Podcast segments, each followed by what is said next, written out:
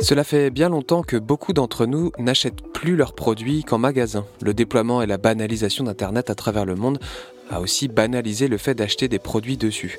eBay, Amazon, Cdiscount, Darty, Asos, tellement de sites où trouver des produits non pas forcément vendus par l'enseigne, mais par d'autres vendeurs grâce à leur outil de marketplace. Le confinement a stoppé net une grande partie des achats en boutique et magasins, qu'ils soient indépendants ou de grandes franchises, en dehors bien entendu des magasins et grandes surfaces alimentaires notamment. Alors, est-ce que les marketplaces ont bénéficié de la situation? Notre invité du jour, lui, travaille justement à faciliter l'écoulement de produits via des centaines de marketplaces différentes. Alors moi je suis Mickaël Froger, j'ai 39 ans, 40 ans cet été et euh, je suis le cofondateur et CEO de Lengo. On a réouvert nos bureaux le 2 juin euh, ou officiellement, c'est-à-dire qu'en fait on, pouvait accueillir euh, qui voulait venir à nos bureaux le 2 juin en mettant tout ce qui va bien, donc euh, distanciation sociale, gel, masque, on y reviendra après, mais tout ce qu'il faut en fait pour, euh, pour euh, être en capacité d'ouvrir. On l'a fait pour une bonne et simple raison, c'est qu'on avait des collaborateurs qui voulaient absolument en revenir, qui étaient dans des conditions où en fait ça devenait très compliqué de travailler au bout de trois mois. pour tout le mois de juin, c'est au volontariat, c'est-à-dire qu'en fait ce qu'on a dit, c'est qu'on était capable d'accueillir tout le monde et au bon vouloir de chacun. Chacun a forcément des, des enjeux un peu différents, certains ont des enfants, certains ont ont, des, conjoints qui travaillent, ce genre de choses, donc ils peuvent pas forcément y aller. Et après, on verra courant juillet pour commencer à revenir sur une situation normale. Et pour lui, c'est l'heure du bilan d'après-confinement et adaptation au déconfinement en attendant la suite. Michael, bonjour. Bonjour. On a parlé dans un épisode précédent de vidéo on demand avec euh, l'entreprise Kino, entreprise aussi euh, implantée dans le, sur le territoire nantais.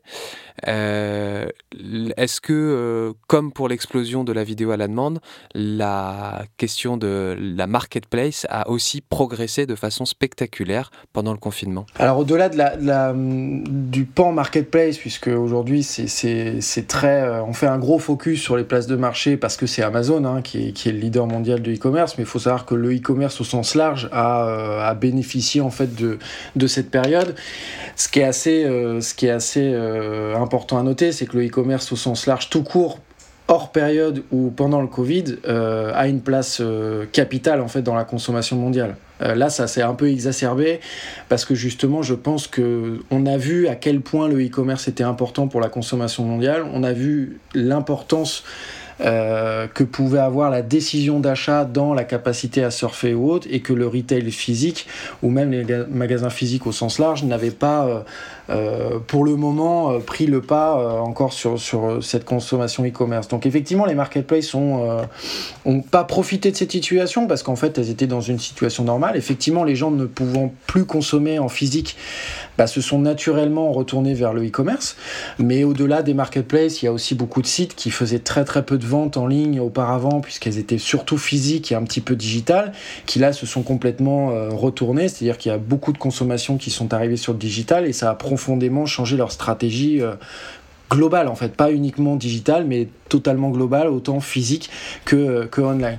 Donc c'est vrai qu'il y a des marketplaces comme Cdiscount, comme, euh, comme euh, Azos, comme, comme tout le monde en fait qui a bénéficié de ça. Pourquoi? Parce qu'en fait les, marchands au tout début ont profité de cette manne un peu de, de surconsommation, un peu protectionniste. C'est-à-dire que nous ce qu'on a vu dans, nos chiffres, c'est qu'il y a beaucoup de gens qui ont acheté des, des jeux pour, euh, pour occuper les enfants, des tondeuses pour jardiner parce qu'on n'avait pas le temps avant et forcément il fallait bien s'occuper, de la peinture parce qu'on a refait la chambre du gamin, etc. etc.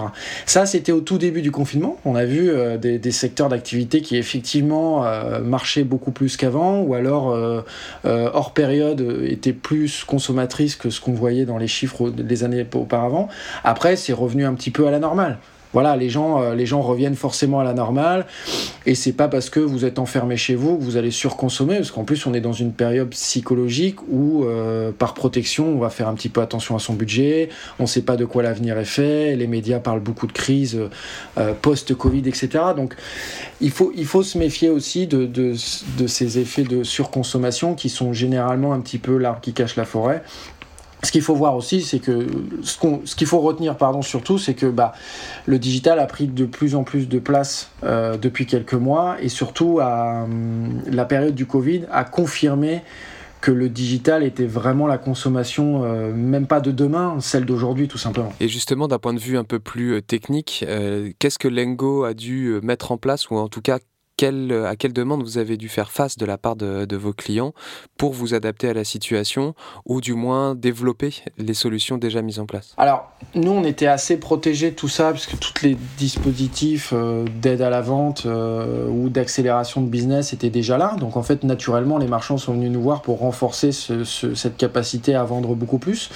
On a surtout mis en place des dispositifs aidant les marchands à déployer plus vite voilà, c'est qu'on savait que justement certains marchands qui étaient très peu présents euh, dans le digital ont dû, accélérer assez fort en fait la mise en place sur le digital. Donc on, a mis en place des offres, euh, des dispositifs d'accompagnement qui visaient surtout à raccourcir les délais de mise en place et euh, à faire en sorte qu'ils vendent le plus vite possible. Ça c'était vraiment le premier objectif, c'est comment est-ce qu'on pouvait aider les marchands à vendre beaucoup plus rapidement que ce qu'ils vendaient auparavant. Même si on a été très très vite confronté à une vraie problématique et qui est assez symptomatique de la situation, c'est que des gens qui n'étaient pas prêts avant le Covid sur le digital pour X ou Y raison, l'étaient forcément euh, de manière identique après. Et malheureusement, on a des marchands qui sont toujours pas prêts aujourd'hui, euh, qui, qui pensaient être prêts, qui ne le sont pas, qui mettent du temps à être prêts, parce qu'il y a des marchands qui se sont rendus compte que même s'ils pensaient être très bons dans le digital, c'était pas le cas. Euh, même s'ils pensaient tout faire correctement dans le digital, euh, c'était absolument pas le cas, et que du coup, euh, il faut accélérer beaucoup plus fort. Donc nous, on a mis en place des dispositifs autant des offres commerciales, hein. on a mis des offres commerciales gratuites pendant X jours, on a, on a rallongé nos délais de, de, de démo. Généralement, c'était 7 jours pour découvrir Lingo, là on a mis jusqu'à fin juin. Euh, pour, les, pour les permettre d'aller plus vite et de ne pas avoir ces questions de budget. Et puis surtout, on a mobilisé nos équipes en interne euh, de manière assez euh, protectionniste, hein, limite, c'est de dire si on n'aide pas nos marchands à mieux vendre et à plus vendre, forcément nous-mêmes nous allons être impactés. Donc forcément, on a aussi un, angle très égoïste à protéger nos marchands parce que on veut le faire pour eux, mais aussi indirectement pour nous. Il y a une grande problématique qui a émergé pendant ce confinement, c'est que il y a une problématique qui a émergé autour de l'acheminement des produits et de la gestion des stocks. Euh, quel, on va dire, euh, position vous avez tenue, vous, par rapport à votre clientèle là-dessus euh, Et comment est-ce que euh, vous apportez de l'information sur comment maintenir euh, du transport, de la livraison ou de l'acheminement de stock? Alors là, on touche du doigt exactement le vrai problème qu'il y a eu durant toute cette période. C'est que le vrai sujet était la livraison. C'est-à-dire que nous, par exemple, ce qu'on a observé sur le, premier mois de, confinement et même de Covid au sens large, parce qu'avant même le confinement, il y avait déjà des problèmes. Hein. Dès, nous, on a commencé à avoir les problèmes dès début février. Hein, sont pas mal avec l'Asie. Ils sont impactés depuis fin, fin d'année dernière, donc on les a vus bien avant le confinement et ce que tout le monde appelle la période Covid, qui était vraiment la livraison. C'est-à-dire que nous, ce qu'on voyait, c'est qu'il y avait en moyenne entre 20 et 40% de, consommation supplémentaire. Les gens achetaient beaucoup pour s'équiper, par, euh, par souci euh, euh, d'occupation, par aussi le fait que tout le monde étant en télétravail, bah, mine de rien, on a vu aussi qu'il y avait beaucoup de gens qui n'étaient pas du tout prêts à, faire du télétravail. Beaucoup de gens veulent faire du télétravail mais sont absolument pas prêts, donc il fallait s'équiper, fallait s'acheter un bureau, fallait s'acheter une imprimante, fallait s'acheter une chaise. Et en fait, le vrai nerf de la guerre, effectivement, c'était la livraison, où on a vu euh, une augmentation assez similaire à la consommation de, colis non livrés. Donc c'était des marchands qui avaient des colis qui ne pouvaient absolument pas les livrer parce que les transporteurs euh, avaient arrêté. Voilà, c'était mis en chômage partiel, avaient arrêté leur activité, ne pouvaient plus la suivre, ou alors étaient en effectif réduit, ce qui fait que ça, ça rallongeait considérablement en fait les délais de livraison. Pour ça, nous, c'était très dur d'avoir la réponse, parce qu'en fait, on n'assure pas le système logistique. C'est un système qui est assez loin de nous, donc euh, euh, malheureusement, c'était très compliqué pour nous de les aider. Euh, c'est pour ça qu'on s'est concentré sur tout le reste. C'était de dire, bah, le peu de, commandes que déjà vous allez pouvoir faire, et qu'en plus vous allez pouvoir livrer, on va faire en sorte que tout se passe bien et que ça remonte bien dans vos systèmes et qu'il n'y ait pas de déperdition. Donc on, est, on s'est surtout tout concentré sur l'à côté, parce qu'on savait qu'il y avait un pan sur lequel ça allait être très compliqué pour nous d'y répondre c'était pas à nous d'y répondre, hein. c'était clairement aux d'y répondre, c'était euh, à, tout le monde d'y répondre, et on a vu en plus que ça touchait des, des, sujets euh, limite politiques et, syndicalistes. Hein. Euh, on prend le cas de la Poste, c'était un vrai sujet interne à la société plus que de, fonctionnement. Là-dessus, pour nous, c'était dur d'y répondre, donc on, on, a préféré en fait se concentrer sur le côté. Il y a une autre question aussi qui a émergé, c'est quel relationnel on va entretenir avec, euh, avec nos marchands demain? Parce que forcément, euh, même si aujourd'hui euh, une bonne partie des, des commerces ont pu rouvrir, on sent aussi une forme de défiance qui est normale et naturelle avec la présence du virus. Est-ce que le e-commerce peut répondre à cette thématique un peu de lien social, de local, ou en tout cas de contact avec les vendeurs et les marchands bah, En fait, ce qui est intéressant, c'est que je trouve dans cette période-là, c'est qu'on a vu que la consommation devait être différente. C'est-à-dire qu'on a vu aussi qu'il y avait peut-être une forme de surconsommation moi, j'irai pas jusque-là. Je pense qu'il y a une consommation qui, quelquefois, n'est pas nécessaire euh, ou pas bien placée, en fait, dans l'échiquier. Et on a vu euh, des mouvements sociaux arriver et sociétaux assez importants qui étaient, par exemple, de, consommer de plus en plus en local, en enlevant les strates, en fait, de, d'intermédiaires. Et je pense que le digital peut servir aussi à ça. On a vu des initiatives intéressantes de dire bah, comment est-ce qu'on peut aider les, les maraîchers, en fait, à vendre et à écouler leur stock. De dire aux maraîchers, c'est bien, je vais acheter chez toi euh, à 10 km euh, parce que ça peut t'aider. Au quotidien, euh, faut pas non plus être sorti de Saint-Cyr pour comprendre que c'est très compliqué quand même. C'est très compliqué d'aller chercher ses légumes. Il faut s'adapter aussi au maraîcher parce que le maraîcher c'est pas un super U donc il peut pas non plus ouvrir de 8h à 20h tous les soirs en étant totalement disponible. Donc on a vu des initiatives commencer à arriver sur par exemple de la livraison. Euh, ou alors des plateformes dit e-commerce de digitalisation justement sur euh, des, des, maraîchers, donc euh, du producteur jusqu'au client final. Donc je trouve que en ça c'est une réponse assez intéressante sur la mutation qui est capable de faire le e-commerce, mais qui a toujours été là. historiquement, on a vu que beaucoup de gens qui vendaient en physique essayaient d'associer le online sur notamment le click and collect, acheter sur internet et d'être capable de, de, de, se faire livrer en magasin et de se faire d'aller chercher son colis en magasin plutôt que d'avoir des, des livreurs euh, propres. Donc je trouve qu'il y a, des, y a des hum, initiatives qui sont intéressantes et qui pour le coup vont perdurer. C'est-à-dire que je pense qu'il y a un changement de paradigme qui arrive, c'est-à-dire que les gens ont conscience qu'ils font consommer différemment qu'il faut aider peut-être plus les gens locaux et plus euh, les, personnes qui sont autour de nous que des personnes qu'on ne connaît pas. Euh, euh, je parle même pas du débat de dire on achète en Espagne des fraises alors qu'il y en a en local, mais même tout simplement en local, d'aller au restaurant local, ce genre de choses. Et en salle, digital et e-commerce peut aider pas mal parce que, encore une fois, vouloir beaucoup de choses, c'est très bien. En avoir les moyens, c'est autre chose. Et aujourd'hui, par exemple, je suis pas sûr qu'on soit capable sur du long terme, même du moyen terme, de consommer local au quotidien.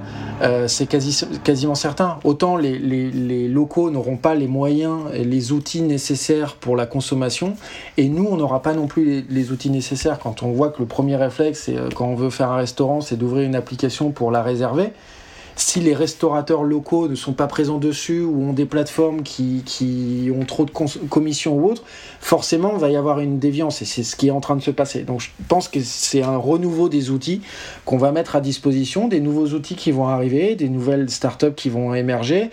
Euh, de toute façon, c'est toujours dans des états de crise qu'on voit les meilleurs projets arriver et, et ça va pas louper sur le Covid. Justement, vous parlez de la, de la mutation, vous en avez aussi parlé en, début d'échange. Est-ce que vous pourriez nous mentionner, euh, si c'est possible en tout cas, euh, une entreprise, un groupe, euh, un groupe divisé en franchises qui a accéléré clairement et radicalement sa transformation vers le e-commerce, en tout cas fait augmenter cette part-là? Alors on peut pas citer de nom parce que généralement les projets sont pas encore ouverts et pas encore officiels. Ce qui est certain, c'est qu'il y avait beaucoup d'acteurs historiques français, européens et mondiaux qui avaient dans les cartons des projets digitaux, euh, quels qu'ils soient, hein, euh, des, lancements de plateformes, euh, des lancements de marketplace, des lancements de, sites, etc qui prenaient leur temps? Bah, prenaient leur temps parce que pourquoi? Parce que des groupes comme ça, forcément, ça met du temps à bouger. C'est des enjeux économiques et opérationnels considérables qui, du coup, l'ont fortement accéléré. Et nous, on voit des projets qui, commencent à arriver là en juin, qui commencent à sortir, qui commencent à être là, qui étaient prévus à fin d'année qui étaient prévus à la rentrée au mieux, qui étaient prévus l'année prochaine. Et pourquoi? Parce qu'en fait, d'une, il y a un besoin vital, c'est qu'en fait, les gens se sont rendus compte qu'à un moment donné, quand vous fermez vos magasins pendant 4 mois, bah, avec une inertie de groupe, certes, ça fait beaucoup de chiffre d'affaires, mais qui dit beaucoup de chiffre d'affaires dit aussi beaucoup de charges et beaucoup de payroll et beaucoup de, de, de, coûts euh, financiers. Donc forcément, euh, c'est des, des, des, gens qui commencent à être, à être en risque et on le voit bien, hein, l'activité parle pour nous des activités publiques comme on peut en parler, on prend des alinéas, des conforamas, euh, des, des, gens comme ça, euh, bah effectivement c'est des gens qui doivent accélérer leur digitalisation, euh, qui l'avaient déjà en partie commencé, mais il faut aller un peu plus loin. Il y a d'autres acteurs qui travaillent aujourd'hui pour aller encore plus loin aujourd'hui, pour accélérer fortement, parce que justement ils se sont rendus compte que peut-être qu'ils n'avaient pas été là où ils devraient être aujourd'hui, et peut-être qu'ils pensaient être meilleurs sur certains sujets, ou alors tout simplement certains pensaient que bah, même si les gens achètent sur Internet, beaucoup de gens vont en magasin, donc forcément, nous, on a des magasins physiques, donc on est assez à l'abri de ça. Et quand vous êtes un peu trop confiant, quelquefois, il y a des situations qui dégénèrent. Ça m'amène vers euh, ma dernière question. Euh, on a beaucoup évoqué dans les précédents épisodes cette question du monde d'après, ce qu'on y faisait.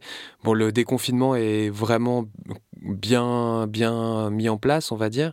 Euh, quel est votre timing, vous, selon vous? Combien de, de, temps il va falloir pour que le e-commerce, euh, on va dire, euh, capitalise sur cette période-là, ou en tout cas euh, progresse par rapport à cette période-là? Et quand est-ce qu'on arrivera justement vers un monde d'après, une nouvelle norme, entre guillemets, dans votre univers à vous? Bah, Nous, on a, dans le digital, qui est déjà une industrie qui est généralement en avance, euh, on a une énorme force dans, dans le e-commerce, c'est que généralement on est même en avance sur notre propre industrie. C'est-à-dire que pour répondre à votre question, je pense que l'industrie est quasiment déjà prête. C'est-à-dire que euh, beaucoup d'acteurs e-commerce se sont déjà adaptés sur ce qu'il faudra après. Il y a déjà des projets de plateformes qui visent à aider des maraîchers qui sont quasiment sortis.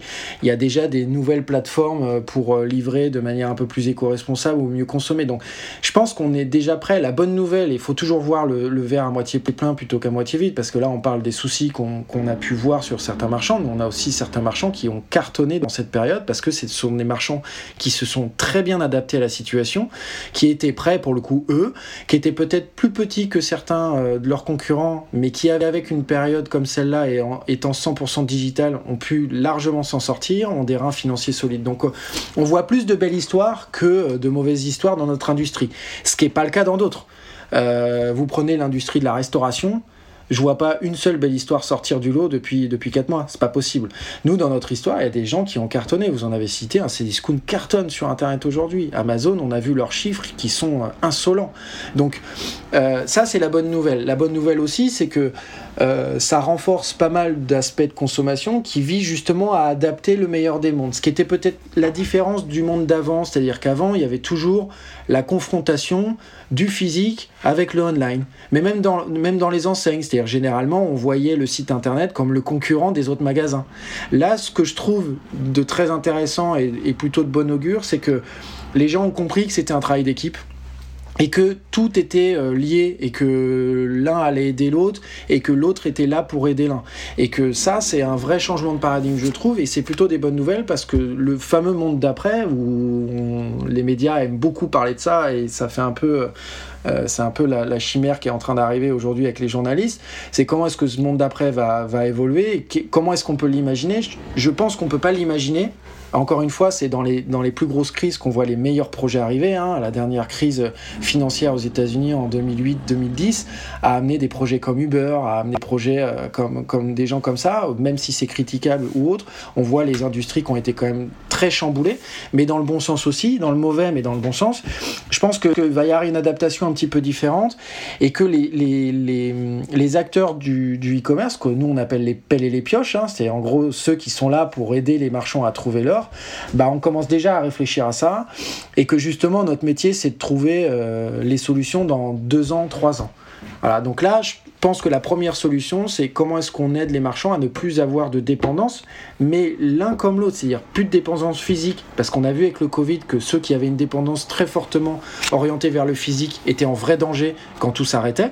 Mais je pense qu'il ne faut pas faire l'erreur non plus d'avoir une ultra dépendance dans le online parce que sinon vous allez avoir euh, l'autre pendant et si euh, on n'est pas à l'abri demain d'avoir une crise où il n'y a plus d'internet pendant 30 jours pour x ou y raison, bah vous êtes dans l'autre côté de la barrière où vous vous rendez compte qu'en fait bah c'est le digital qui va du coup pêcher. Donc je pense qu'il faut réfléchir aujourd'hui à comment est-ce qu'on arrive à allier les mondes pour qu'ils soient complémentaires dans une dans une vision globale plus que d'être en concurrence qui est un peu euh, ce qui est un peu le cas depuis quelques années et qui malheureusement a un peu la vie dure dans certains certaines enseignes. Merci beaucoup, Mickaël, pour euh, ce point de vue. Merci à toutes celles et ceux qui continuent à nous écouter. Retrouvez tous les épisodes d'En attendant la suite sur notre site alvéole.media et sur de nombreuses plateformes de podcasts, Deezer, Spotify, Apple Podcast et bien d'autres. Merci aux équipes d'Alvéole Media et Podcasteller pour avoir rendu possible cet échange, à Audioswell à l'habillage de l'émission et Maxime Dervé à son illustration. Rendez-vous au prochain épisode pour à nouveau comprendre comment va le monde sous Covid. Merci beaucoup, Mickaël. Merci à vous. Au revoir.